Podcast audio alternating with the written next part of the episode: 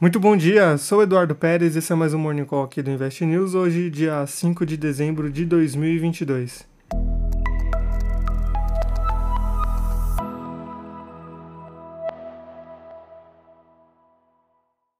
Depois da divulgação do payroll na semana passada, os mercados aguardam com muita atenção a reunião do Fed, que vai acontecer entre os dias 13 e 14 de dezembro, enquanto as notícias de flexibilizações de medidas restritivas na China impulsionam as bolsas asiáticas. Na Ásia, essa decisão das novas flexibilizações foram anunciadas no domingo, depois da onda de protestos em território nacional na China, que acabaram ajudando os mercados locais nessa segunda-feira. No encerramento do dia, as bolsas mais impulsionadas foram as da China, com alta de 4,51% do índice Hang Seng, alta de 1,76% no índice Xangai, enquanto o índice japonês Nikkei teve alta de 0,15%, avanço de 0,07% do TAIEX e o COSP acabou sendo a exceção aos mercados locais com uma queda de 0,62%.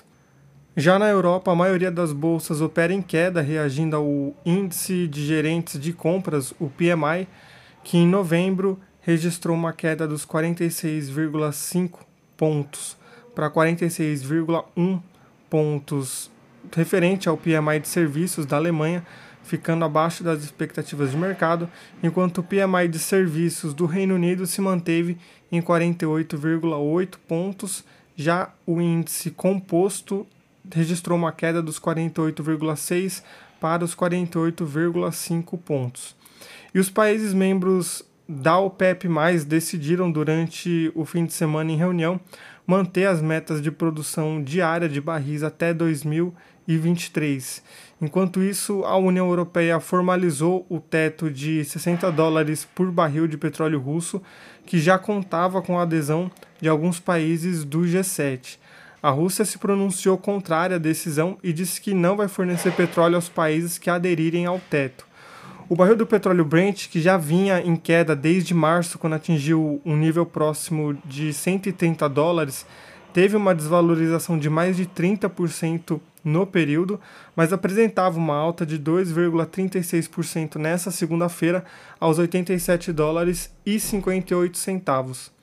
Falando um pouco agora dos Estados Unidos, os contratos futuros dos principais índices do país sugerem que o mercado pode estender as perdas de 0,12% registradas na sexta-feira no S&P 500, ao registrarem uma queda de 0,32% nos contratos futuros do índice Dow Jones, recuo de 0,30% do S&P 500 e baixa de 0,16% do índice Nasdaq no começo do dia. Os investidores devem ter cautela maior em dezembro, já que acontecem as reuniões de decisão de taxa de juros do Fed nos dias 13 e 14, e o resultado, que vai ser divulgado apenas no dia 14, acontece um dia depois da divulgação do CPI, um importante índice de preços ao consumidor dos Estados Unidos,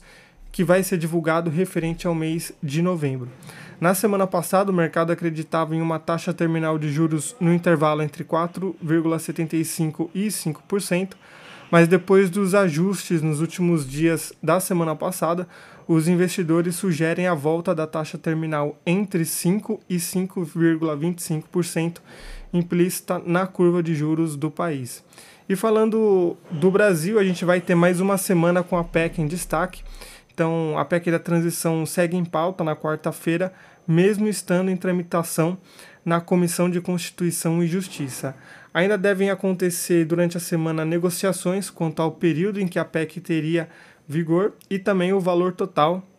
uma vez que o próprio líder do PT na Câmara, Reginaldo Lopes, disse que o valor mínimo a ser excepcionalizado é de 150 bilhões de reais, seria 48 bilhões de reais a menos do que a proposta original, com vigência por dois anos, sendo um caminho caso não haja consenso entre os parlamentares. Com isso, a gente encerra o nosso Morning Call dessa segunda-feira, mas a gente retorna amanhã na terça, dia 6 de dezembro, lembrando que o nosso índice Bovespa hoje pode registrar níveis de liquidez reduzidos por conta do jogo da seleção brasileira hoje na parte da tarde. Uma ótima semana para todo mundo, uma ótima segunda também. A gente se vê amanhã. Tchau, tchau.